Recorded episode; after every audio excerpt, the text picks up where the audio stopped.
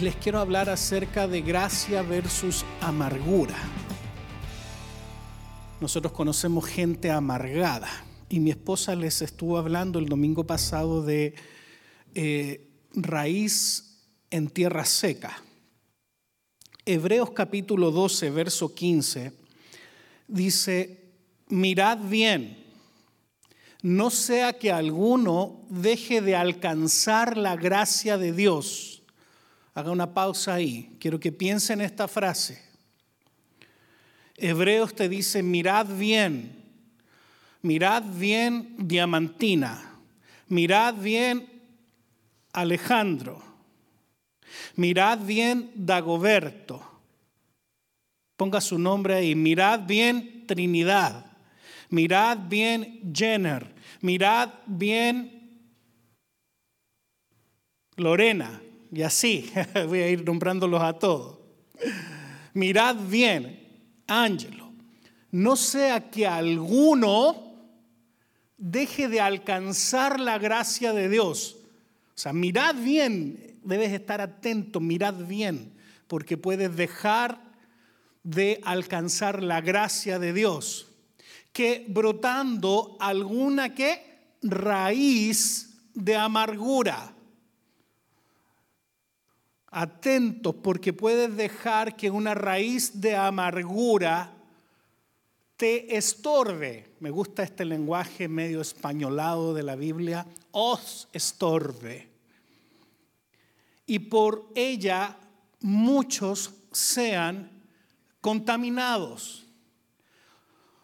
O sea, también anoté la nueva traducción viviente de Hebreos 12:15. Dice, cuídense unos a otros para que ninguno de ustedes deje de recibir la gracia de Dios. Tengan cuidado de que no brote ninguna raíz venenosa de amargura, la cual los trastorne a ustedes y envenene a muchos. Usted puede conocer la gracia de Dios Usted está aquí hoy día por la gracia de Dios. ¿Qué es la gracia de Dios? Mirad bien, no sea que alguno deje de alcanzar la gracia de Dios. El inmenso poder de la gracia, diga conmigo, la gracia es maravillosa. No dejando que alguna raíz de amargura haga nido en usted, alguna raíz de amargura se anide en usted y esta estorbe y esta raíz de amargura venenosa te trastorne. No deje que nadie se aleje del amor de Dios, de la gracia de Dios. Y mucha gente que es cristiana se aleja de Dios. Mucha gente que es cristiana ha recibido el amor de Dios y pisotea la sangre de Cristo. Hebreos dice que algunos dejan de congregarse, eh, dicen, no dejes de congregarte como algunos tienen por costumbre. Diga conmigo, mala costumbre. Diga conmigo, me debo congregar. Mira el que tiene al lado, pégale un codazo y dígale, no debes dejar de congregarte. No debes dejar de congregarte. Porque cuando tú has conocido la gracia de Dios, conoces a Cristo, Cristo se te ha revelado, tú conoces el amor de Dios y después, esto no era parte del mensaje, pero quiero decírtelo, pero cuando has conocido la gracia de Dios y después eh, ah, sabes que a mí no, no, voy a ir a la iglesia, no me interesa la iglesia, no quiero la iglesia, los pastores son todos ladrones, las iglesias son todas sinvergüenzas, la gente de la iglesia son toda una bola de chismosos. Pero cuando tú empiezas a despreciar la iglesia, empiezas a despreciar la gracia de Dios. Cuando has dejado espacio para que se anide en ti la amargura, te va a terminar envenenando y vas a dejar de tener el acceso a la gracia de Dios. ¿Qué es la gracia, hermanos? ¿Qué es lo que es la gracia? A ver, ¿alguien sabe lo que es la gracia?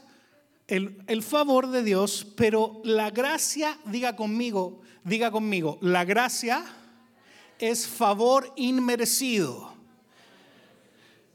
La gracia es favor inmerecido. Si usted está tomando apunte, anótelo. Yo creo que lo anoté por ahí, pero la gracia es favor inmerecido.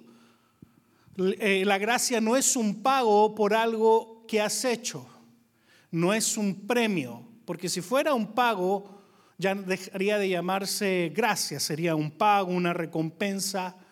Y como no te lo merecías, esto es por gracia. Por eso la gracia es amor inmerecido, es favor inmerecido. No me lo merezco, pero aún así Dios me lo da, Dios me lo dispensa. Diga conmigo, eso es la gracia. Todo lo que nosotros tenemos es por gracia. Usted es salvo por gracia. No, usted no es salvo porque usted sea tan santo, tan bueno, obra tan bien que usted se merece el cielo. ¿Ha escuchado esa expresión? Uy, con esto te ganaste el cielo. es una buena forma de decirle a alguien gracias porque lo que hiciste realmente me sorprendió. Pero diga conmigo, diga conmigo, levante su mano derecha, diga conmigo, yo soy salvo por gracia, no por obras. Nosotros somos salvos por gracia, caminamos por gracia. La fe se activa porque la gracia ha sido derramada en usted. Todos nosotros tenemos todo lo que tenemos por gracia. Yo tengo una esposa por gracia. Mire al, al esposo o a su esposa que tiene al lado y dígale, te tengo por pura gracia de Dios.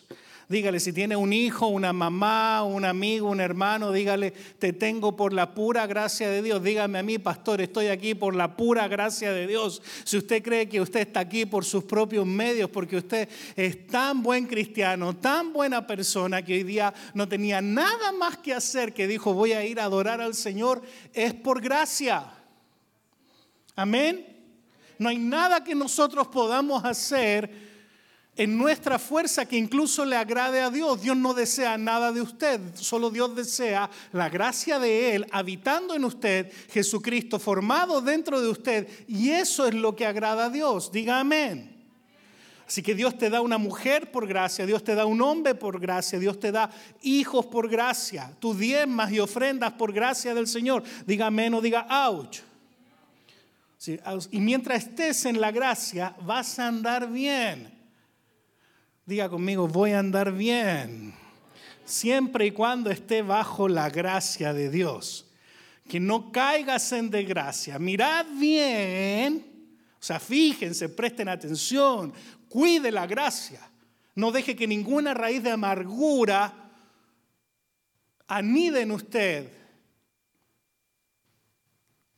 La gracia es el amor exagerado de Dios. Diga conmigo, la gracia es el amor exagerado de Dios. Dios te amó tanto, te ama tanto, que ha dado su Hijo por usted, que te da gracia y favor. Muchas veces pensamos que las obras nos van a ayudar o, no, o a, no. Todo es por gracia, donde Jesús Jesús probó, gustó la muerte y agotó el poder de la muerte y se levantó triunfante desde allí. Y, una vez y para siempre ese sacrificio se hizo perfecto con una sola ofrenda y para siempre para que usted disfrute hoy de la gracia. La gracia es el favor inmerecido de Dios. La gracia es el amor exagerado de Dios. Ese amor que viene a ti aunque tú no te lo merezcas. Diga conmigo, ni me lo merezco. Mira que tiene al lado suyo y dígale, ni te lo mereces. Dígaselo así con, con ganas, así porque ahí te estás aprovechando de desquitar. Ni te lo mereces. Ah. Pero es verdad, amado. Es verdad, porque no hay nada que usted pueda hacer para que se compare con el sacrificio de Cristo en la cruz y el amor que Dios te ha dado. La gracia es el amor exagerado, diga conmigo, exagerado de Dios. ¿Por qué yo estoy vivo? Ah, porque, ah, no, Dios te tiene que haber dejado vivo por alguna razón muy importante. Tú tienes un plan y, Dios tiene un propósito para ti en esta tierra. Y yo he escuchado esas expresiones. Y bueno, y uno dice, amén, sí, gloria a Dios. Pero es la pura gracia. Diamantina es la pura gracia. Sí. Tú puedes decir, yo no me merezco esto. Esto es por la gracia de Dios. ¿Con cuántos de ustedes Dios ha sido bueno? Levante la mano todos los que han gustado la gracia de Dios. No te lo mereces. Diga amén o diga ouch. No lo merecemos, amado. Si pudiéramos accesar al trono de la gracia, a la, a la voluntad, a la presencia, a la eternidad con, con, Dios por nuestros medios, estaríamos bien amolados. Iba a decir otra palabra chilena, pero me callé. Estaríamos bien mal. Tú puedes decir, yo no me lo merezco. Puedes decir conmigo, no me lo merezco. Porque si lo merecieras, si pudieras ir al cielo por tus obras, vieras las de problemas que se armarían en el cielo. Ah, que yo hice más que este. Si aquí en la iglesia tenemos esas situaciones, pastora. Ay, que no es justo, porque yo ya hice protocolo dos veces, a mí me tocó dos semanas seguidas y el otro hermano no, trae nunca ni un, ni un pan. Habla, Señor. Diga conmigo, todo es por gracia ofrendamos por gracia, diezmamos por gracia, adoramos por gracia, estamos vivos por gracia, disfrutamos de nuestros hijos por gracia. La gracia es la belleza y fuerza manifiesta del Señor a nuestras vidas. Por eso la Biblia dice en Joel 3:10, diga el débil, fuerte soy. Diga conmigo, diga el débil, fuerte soy, por la pura gracia de Dios. Así que si eres débil, no te preocupes, diga conmigo, fuerte soy. Aunque usted sea débil y sea en nuestro racionamiento ridículo, estúpido, tonto, necio decir que alguien que está débil diga que está fuerte, la Biblia dice en Joel 3:10, diga el débil, fuerte soy. Por eso eres bello, porque la gracia de Dios impartida te hace bello. Diga conmigo, yo soy bello. Mira el que tiene al lado suyo y dígale, qué bello estás hoy. Yo sé que está difícil para algunos, pero dígale, yo sé que bello estás hoy. Eh, Consuelo te va a encontrar bello, ¿cómo no, Trinidad? Si es tu mamá, obvio te va a encontrar bello. Dagoberto, estás bello hoy día. Diego, estás bello hoy día. Proverbios 15, 13 dice, el corazón alegre embellece el rostro, pero el dolor del corazón abate el espíritu. Amados, a veces yo no, es increíble, pero hay hombres feos que andan con mujeres bonitas. ¿Sí o no? Es mi caso, mi amor. ¿Sí o no? Y al revés, de repente eh, eh, mujeres muy bonitas que andan con un hombre ahí que dice, ¿qué le encuentra? Pero después el tipo habla y te das cuenta que está la gracia de Dios en ese hombre. Levante la mano los feos. Diga conmigo, la gracia de Dios me embellece. Levante la mano ahí sin vergüenza, levante la mano todos los hombres feos. La gracia de Dios me embellece. Ustedes mujeres bellas, todas son bellas, así que no levanten sus manos, ya están bellas. ¿Ah? Si es feo, no puede ser bello. Entonces, ¿cómo puede ser bello? Por la gracia. Diga conmigo, por la gracia. Porque la gracia embellece. La gracia hace que una persona sea atractiva. La Biblia dice que deseará, que te convertirás en tierra deseable. Los demás querrán hacer negocios contigo, te buscarán, querrán tener tu presencia con ellos. Ah, cuando tú estés con ellos, a nosotros nos ha pasado, mi esposa y yo nos ha pasado. Estuvimos hace algunas semanas atrás visitando en una casa al sur de Texas y esas personas le decían a mi esposa, no queremos que se vayan. Y yo sé que cuando, no es porque seamos bonitos, porque no somos tan bonitos. Es porque la gracia de Dios, diga conmigo, la gracia de Dios. Querrán escucharte, querrán saber, querrán estar contigo, te convertirás en tierra deseable, porque la gracia de Dios te hace altamente atractivo. Digan amén los feos. Digan conmigo, la gracia de Dios me hace altamente atractivo. La gracia te hace bello, la gracia te embellece, te da fuerza. En la fuerza de la unción, del poder de Dios. Mientras los demás están en zozobra, tú tienes paz en medio de la tormenta por la gracia mientras los demás están angustiados. ¿Cómo yo me doy cuenta cuando alguien realmente tiene de Dios y alguien no tiene de Dios? Es cuando me viene a contar un problema. Cuando me viene a contar un problema y dice, estoy tan desesperado, no sé qué voy a hacer. Y otras personas te cuentan el mismo problema ante la misma situación y te dicen, estoy aproblemado, pero sé que Dios me sacará adelante. Diga conmigo, la gracia del Señor es la unción para salir victorioso después de la tormenta. Porque tienes una fuerza, la fuerza de la unción, de la gracia que te hace vencer cualquier adversidad. Cuando tienes gracia de Dios, aun cuando tú exhortas, caes bien. Vas a poder tener eh, la libertad de decirle a alguien, ¿sabes qué? Lo que tú estás haciendo no está bien. Y vas a caer bien vas a poder exhortar a alguien, pero con gracia. Levante su mano derecha, diga conmigo, Señor, dame la gracia incluso para exhortar. Amén. Salmo 110.3 dice, tu pueblo se te ofrecerá voluntariamente en el día de tu poder. Voluntariamente vas a poder ejercer el ministerio, vas a poder servir a otros, porque muchas veces el ayudar a otros no es solamente pasarle la mano en la espalda y decirle que bien lo estás haciendo, vas a salir adelante. Muchas veces decirle, sabes que te estás equivocando, no es por ahí, es por acá. Esa es la diferencia entre un amigo, un cuate y alguien, una persona guiada por Dios para bendecir tu vida. Porque un amigo y un cuate siempre te va a decir que bueno, te va a dar palmazo en la espalda, aunque tú lo estés haciendo mal, estés portándote mal, estés ofendiendo a Dios. El amigo y el cuate hasta te va a celebrar los pecados. Diga menos, diga ouch. Pero cuando es alguien otorgado por Dios a tu vida, te va a decir, porque te quiero tanto, amigo, amiga, te digo, estás equivocado en eso. Y lo vas a recibir con gracia. Diga amén. Diga conmigo, la gracia es para ser disfrutada.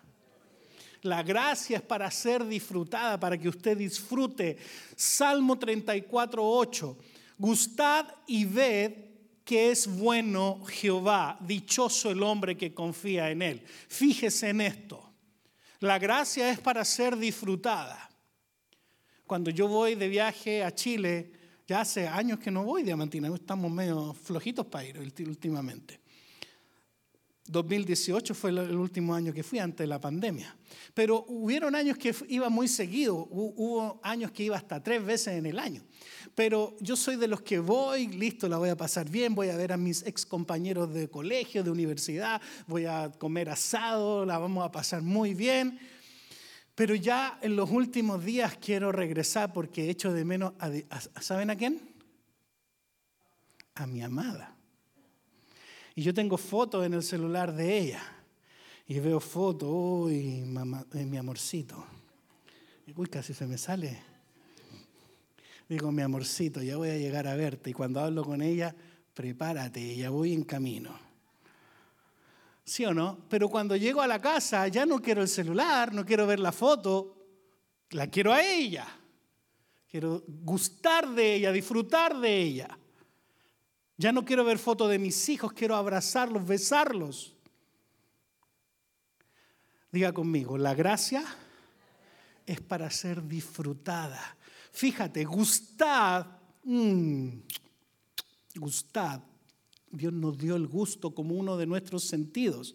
Tenemos el olfato, el tacto, la vista, el gusto. Dice, gustad y ved que es bueno Jehová, dichoso el hombre que confía en él. Entonces la gracia Dios nos las ha dado para que nosotros la disfrutemos. Nosotros llevamos 25 años de matrimonio, 28 de novios, y tengo fotos de ellas, pero cuando ya estoy con ellas ya no quiero ver, Muchos cristianos solo tienen a Cristo como una imagen, como una Biblia donde uno puede solamente leer un texto o tener una imagen o, simplemente imaginárselo en su mente, pero no, han llegado a la profundidad de gustar y ver. Cuando tú estás frente a lo real, ya la foto no tiene sentido. Eso es la gracia, gustad y ved. La palabra dice que el que come mi carne y bebe mi sangre, él es el pan que descendió del cielo, ese vivirá eternamente. Juan capítulo 6, versos 56 y 58. Dice, el que come mi carne y bebe mi sangre, en mí permanece y yo en él. Como me envió el Padre viviente y yo vivo por el Padre, asimismo el que me come él también vivirá por mí. Este es el pan que descendió del cielo, no como vuestros padres comieron el maná y murieron. El que come de este pan vivirá eternamente. Diga conmigo, yo soy lo que como. Dígalo una vez más, yo soy lo que como.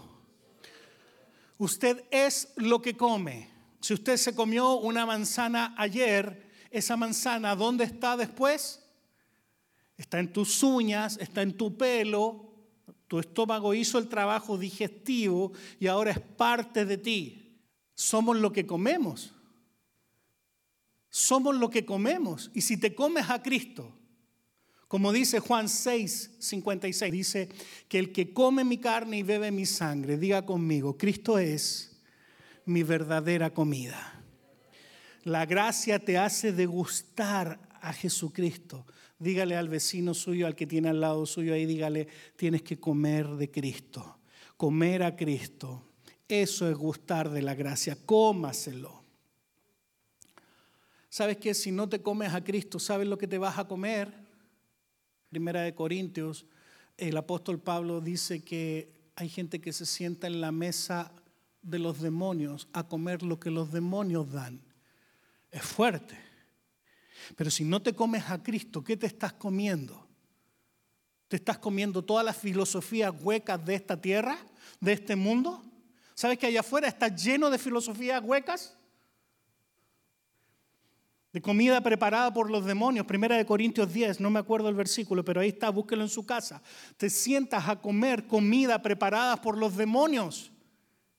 Con esto no te estoy diciendo que no puedas ver una serial de Netflix, con esto no te estoy diciendo que no puedes ir al cine, con esto no te estoy diciendo que no puedes disfrutar algo de la vida, pero no puede ser que, todo lo que comes espiritualmente no, no sea nada ajustado a la palabra de Dios. Diga conmigo, Jesucristo es mi verdadera comida, mi verdadera bebida. Los antiguos comieron el maná en el desierto y se murieron. Yo soy el pan vivo que descendió del cielo. Eso dice la palabra. Usted debe comerse a Cristo para que usted pueda degustar, usted pueda disfrutar y finalmente usted pueda aflorar por sus, por sus frutos Cristo en usted. Si usted se come una manzana, después esa manzana está en sus uñas, en su pelo. Si usted se come un pedazo de carne, eso le ayuda en su cerebro, vitamina B12. Si usted come frijoles, usted va a tener fibra. Si usted come carbohidratos, usted va a tener azúcar, energía en su cuerpo. Y si usted se come a Cristo, ¿qué va a tener? Va a tener la gracia de Dios en usted. Entonces, si usted no se come a Cristo, por eso que la Biblia te dice, ojo, ojo, ojo, con cuidado.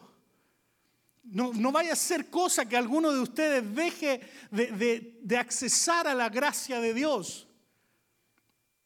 Entonces cuando comes y gustas de Cristo, cada vez te asemejas más a Cristo porque tú eres en última instancia lo que comes.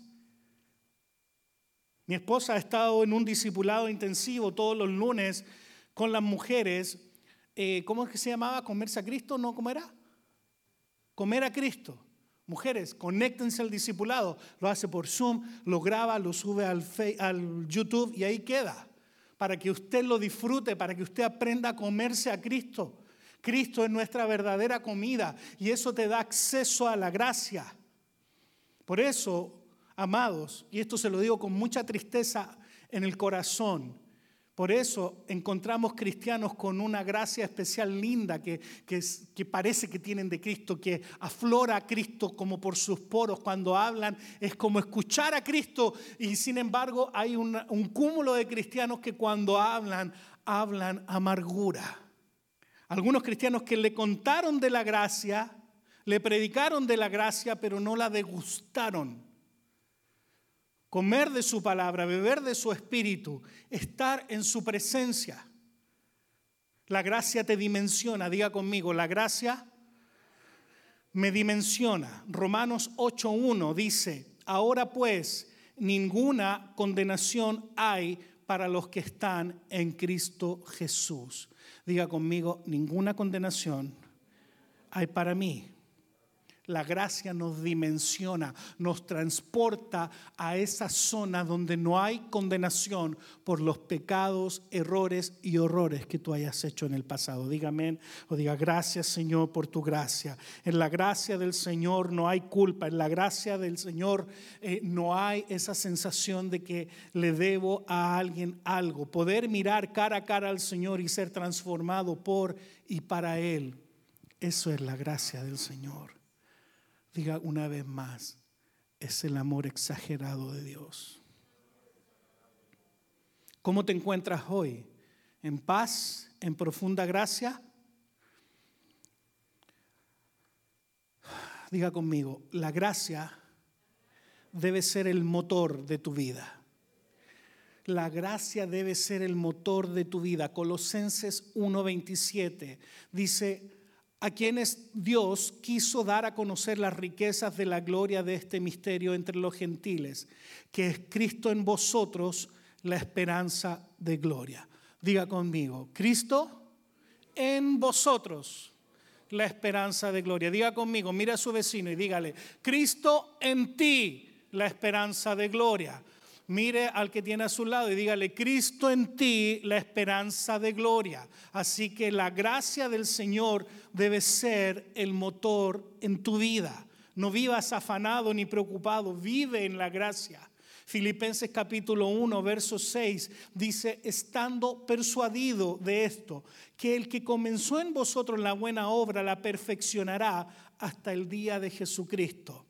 Diga conmigo, dile que tiene al lado tuyo, dile, tenme paciencia. Dios está trabajando en mí. Amén. Tenle paciencia porque la gracia de Dios está trabajando en la vida de tu marido, en la vida de tu esposo, en la vida de tu esposa. Dios está haciendo algo, así como lo cantamos en esta canción antes de la alabanza, esta canción que, bueno, ya ni me acuerdo de la melodía, pero mi esposa me puede ayudar seguro. ¿Cómo era? Eh, eh, yo sé que tú, ¿cómo era? Mueves montañas, yo creo en ti, sé que lo harás otra vez. Abriste el mar, tan, tan, tan, en él. Está buena, buena la canción, me gustó. Yo sé que lo harás otra vez. Aunque no lo pueda ver, sé que estás obrando. Hay una canción que me ministró muchísimo cuando yo estaba enfermo en quimioterapia, es de un cantante cristiano brasilero, se llama Tales Roberto. Decía, aún sin entender, aún sin entender, sé que estarás allí porque estás obrando en mí. Levanta tu mano derecha, di conmigo, la gracia del Señor, aunque yo no lo entienda, está obrando en mí la gracia de Dios te perfeccionará. La gracia te perfeccionará. Hay momentos que los malvados se ríen, pero hay momentos donde Dios dice que se reirá de esos malvados. Salmos capítulo 2, verso 2 eh, al 5, dice, se levantarán los reyes de la tierra y príncipes consultarán unidos contra Jehová y contra su ungido diciendo, rompamos sus ligaduras y echemos de nosotros sus cuerdas. El que mora en los cielos se reirá. ¡Wow! El Señor se burlará de ellos. Luego hablará a ellos en su furor y los turbará con su ira. ¡Wow! ¡Wow! Así que si estás ofendiendo a Dios de manera deliberada, hermano, tiembla. Diga, ouch. Porque por momentos los malvados se ríen, pero hay un momento en el que Dios dice, se acabó, ahora me voy a reír yo. La Biblia dice que Dios es amor, pero también la Biblia dice que Él es fuego consumidor. Híjole, estoy diciendo algo que... ¿Cuántos son papás de los que están aquí? ¿Cuántos de ustedes han tenido que darle una cachetada a un hijo que le faltó el respeto? A los que somos papás, aquí tengo a Vania y a Angelito. Cuando alguna vez tuve que hacerlo, después yo me sentía horrible. Muchas veces yo hasta lloraba solo en el closet, solito, porque no me gusta, porque creo que es el último lugar donde uno tiene que llegar como papá. Pero la Biblia dice que el que ama a sus hijos, si es necesario, con vara los corrige. Ojo con esto, no estoy haciendo apología a la violencia física ni tampoco estoy animándote a que golpees a tus hijos, pero los que somos papás entendemos que hay una línea y que cuando los, nuestros niños están chicos y pequeños, a veces es necesario y ha sido necesario darles pau pau. ¿Sí o no? ¿Nosotros podemos ser padres mejores que Dios? Pues no. La Biblia dice, si ustedes siendo malos saben darle buenas cosas a sus hijos, ¿cuánto más nuestro Padre que está en el cielo? Pero nuestro Padre que está en el cielo nos ama con su gracia, ese favor inmerecido. Y nosotros abusamos de esa gracia. Y de repente viene Dios y ya se cansa y te dice, te voy a tener que dar pau pau. Yo sé que a lo mejor no viniste a escuchar un mensaje de juicio y no es mi intención. Lo que yo quiero es que usted viva en la gracia, pero no abuse de ella. Levante su mano derecha, diga conmigo, Señor, dame sabiduría. Quiero vivir todos los días en tu gracia y no abusar de ella. Por eso al principio yo les decía que es tan, tan delicado cuando un cristiano, una persona ha conocido a Cristo y después lo menosprecia. Pablo perseguía a cristianos y cuando él iba camino a Damasco, cayó de su carruaje y Dios le dijo, ¿por qué me persigues? No le dijo, ¿por qué persigues a los cristianos? Dijo, ¿por qué me persigues? Diga conmigo, la iglesia es Cristo porque Cristo es la cabeza y nosotros somos el cuerpo y juntamente nosotros conformamos, nosotros somos las manos de Dios, los brazos de Dios y nosotros tenemos una responsabilidad como iglesia, pero cuando un cristiano menosprecia a la iglesia o menosprecia al cuerpo, está menospreciando a Cristo. Por eso que es muy delicado. Así que ten cuidado con la gracia, porque aunque se nos da tanto, también nos exige tanto. En la ley, matar a tu hermano te era pecado. En la gracia, enojarte con tu hermano te es pecado. ¿Se dan cuenta como en la gracia la exigencia es mayor? En la ley, acostarse con la mujer que no era la de uno le era pecado. En la gracia es desearla, ya le es pecado en la ley el diezmo era de Dios. Diga conmigo, en la gracia todo es de Dios. Entonces, si has estado agradando a Dios, regocíjate. Lucas 21, 28 dice, cuando estas cosas comiencen a suceder, erguíos. ¿Se entiende la palabra erguíos? Párate con fuerza, párate derecho, erguíos y levanta vuestra cabeza. No estés cabizbajo, no estés con una sensación de culpa, de que ofendí a Dios. Ay, soy un trapo de inmundicia, Dios, perdóname. No, erguíos, levanta tu cabeza. Dios te ha perdonado. La gracia de Dios te alcanza, te limpia, te lava. Dios te ve perfecto, bueno, la obra terminada, porque vuestra redención está cerca. ¿Cuántos dan gracias al Señor por su gracia?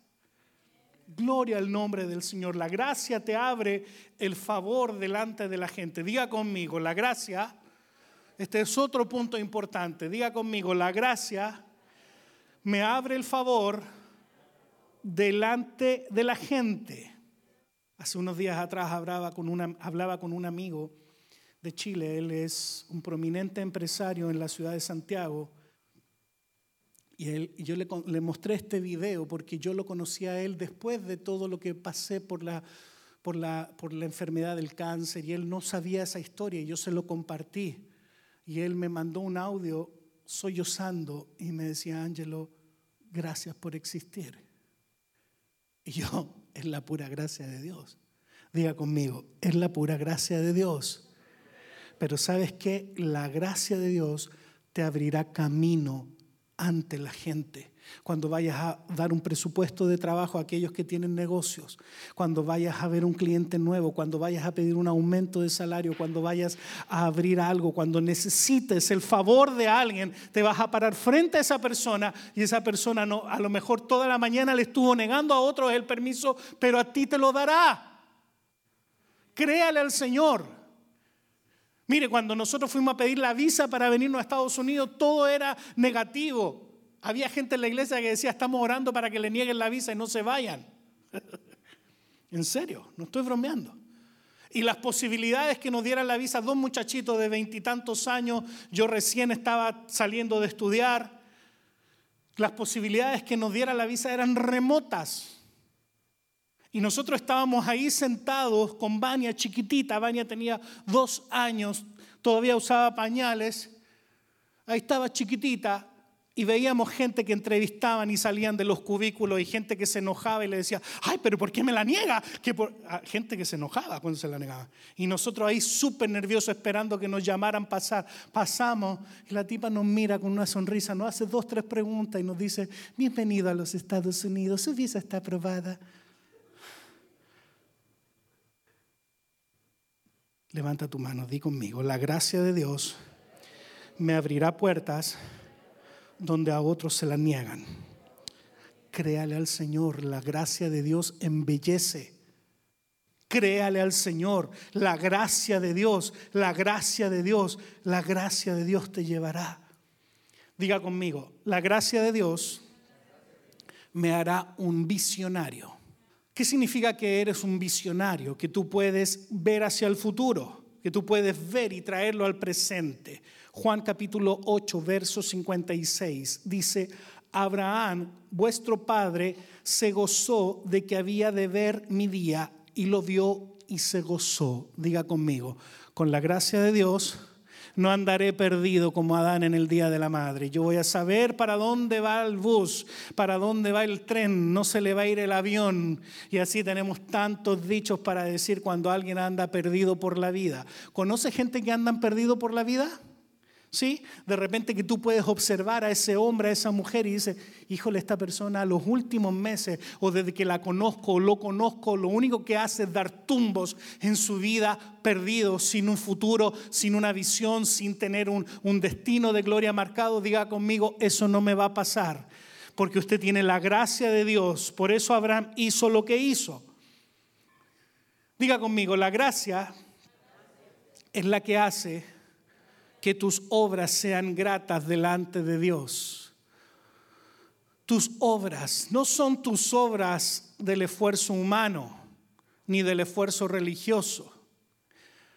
Todo lo haces por gracia, incluso cuando más ofrenda, ya lo dije.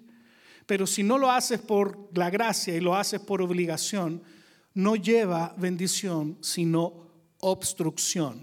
Diga conmigo, todo lo hago por gracia.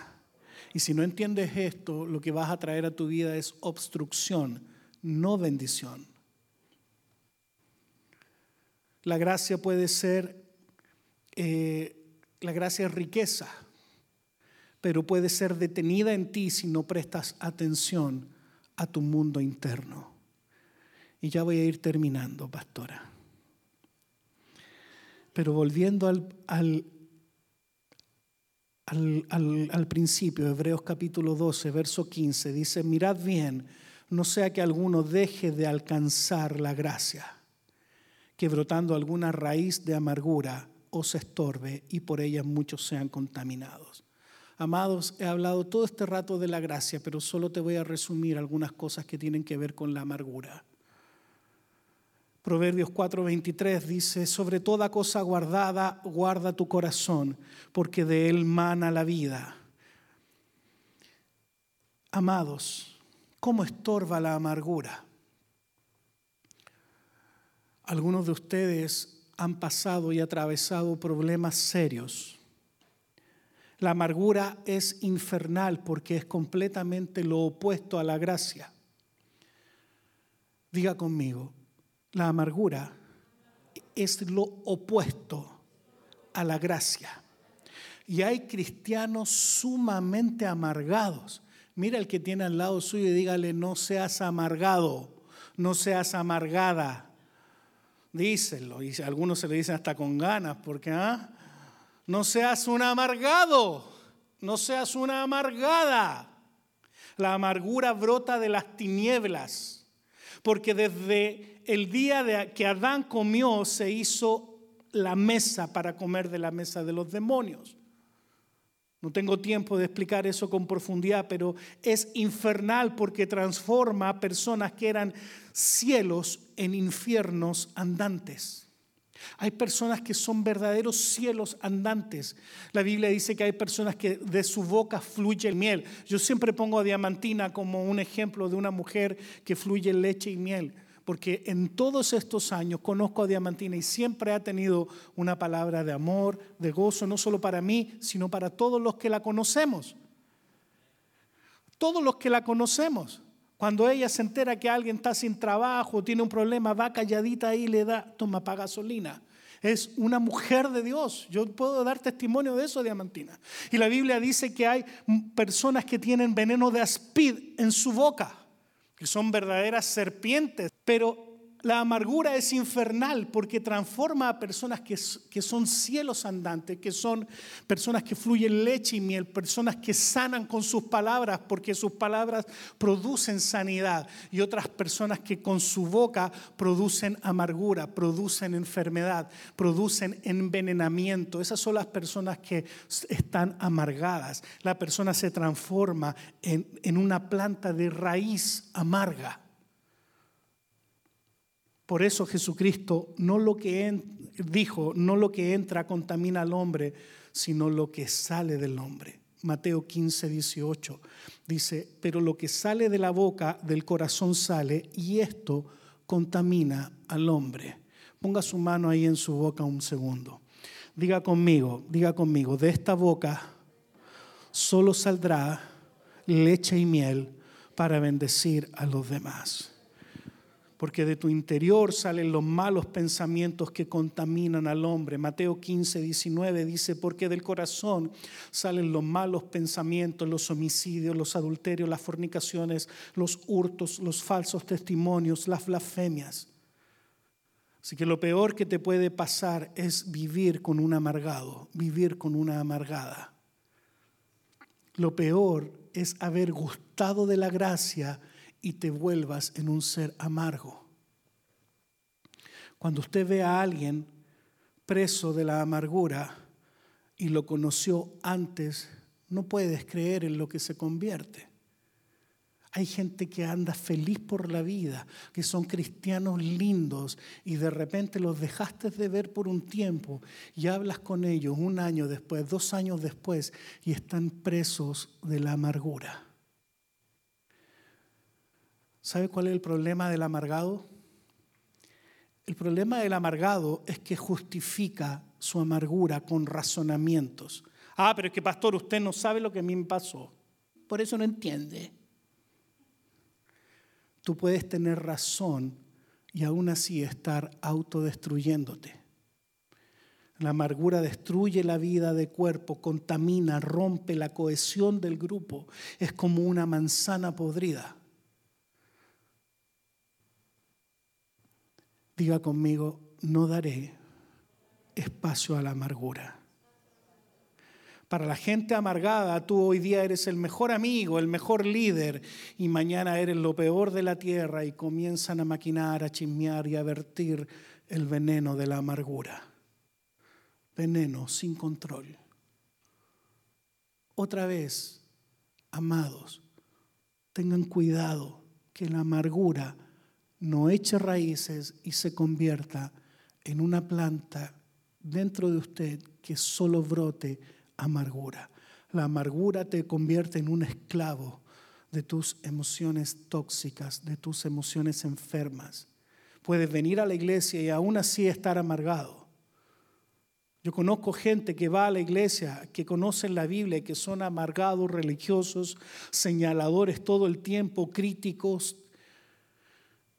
Y tú dices, ¿dónde está la gracia de Dios en esta persona? La amargura finalmente te quitará el gozo y la alegría y detendrá el fluir de la bendición de Dios. Amados, que no les pase. Quiero pedirle que se ponga en pie.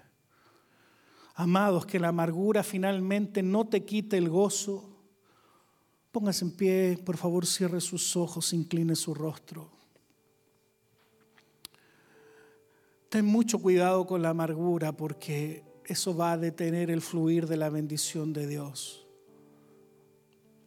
La amargura hace que te estanques, que no fluyas. La amargura hace que la gracia se estanque porque la persona decidirá oír a la amargura y no oír la voz de Dios. Ponga su mano en su pecho ahí. ¿Qué ganamos con hablar mal? ¿Cuánto nos edifica? Oh, que el gas está caro, que la inflación. Mm, ¿De qué sirve? Usted hable fe, hable fe. Diga, todo lo puedo en Cristo que me fortalece traiciones, pactos no cumplidos, negocios que no se concretan, infidelidades de, la amistad, divorcios,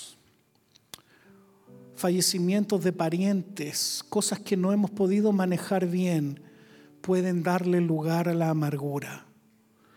Y la amargura le da lugar a la depresión. Hay personas que no supieron manejar bien ese tipo de circunstancias, una quiebra económica, la pérdida de un familiar, y la amargura se posicionó y echó raíces y se transformó en una planta de raíces amargas. Amados, lo primero que hay que hacer es admitir cuando uno vive con eso y no justificarlo. Hay que reconocerlo como un pecado delante de Dios y como una arma de las tinieblas que te está destruyendo. Debes volver a fluir de la gracia. Como dice Hebreo, mirad bien, no sea que alguno deje de alcanzar la gracia de Dios. Mirad bien, mirad bien, debemos siempre autochequearnos, no solo una vez, sino a diario, semanalmente, mensualmente, anualmente. Chequéate chequéate. Tú naciste para ser un recipiente de la gracia eterna. Gloria al Señor. Cierra tus ojos, mantén tus ojos cerrados. Nunca le eches la culpa a los demás, a un tercero de tu amargura. Hoy día a soltar eso y a pedirle al Señor que nos perdone porque muchas veces dejamos que esa amargura haga nido en nuestro corazón. Si alguien te debe dinero, si alguien te traicionó, perdónalo, suéltalo. No estés preso en la trampa de la ofensa. Tú eres un recipiente de la gracia de Dios. Vamos a orar. Mantén tus ojos cerrados. Padre, en el nombre de Jesús, hoy día, Señor, he predicado tu palabra. Señor amado, en esta tarde yo oro por cada uno de mis hermanos. Señor, porque ellos han conocido tu gracia, han podido experimentar lo hermoso que es entregar sus corazones, sus vidas a tu señorío. Señor, han podido experimentar la llenura de tu espíritu, el gozo que produce tenerte en nuestros corazones ese amor inconmensurable, ese amor exagerado de la gracia. Señor, y muchas veces hemos cometido el error de anidar la amargura. Padre, en el nombre de Jesús, hoy día que nos podamos deshacer de toda raíz de amargura. para vivir y experimentar tu gracia, esa gracia que embellece, esa gracia que nos da favor, esa gracia que nos abre camino y nos lleva delante de los grandes. Padre, en el nombre de Jesús. Señor, en esta tarde lo declaro y declaro que esta palabra en el nombre de Jesús va a la raíz, al corazón, en buena tierra de cada uno de mis hermanos. Señor, y produce fruto abundante. Padre, en el nombre de Jesús, saca, corta, poda todo lo que no es tuyo, toda raíz de amargura, todo pensamiento humanista que justifica esa amargura. Padre, en el nombre de Jesús, perdónanos porque nos ha fallado la fe, porque nos hemos fallado en ser diligentes contigo en esto. Pero gracias Señor por tu gracia, gracias por tu perdón y gracias por ese amor inmerecido. Gracias Señor, en el nombre de Jesús. Dale un aplauso al Señor. Yo quiero pedirte que tú busques a alguien pase lo que tenga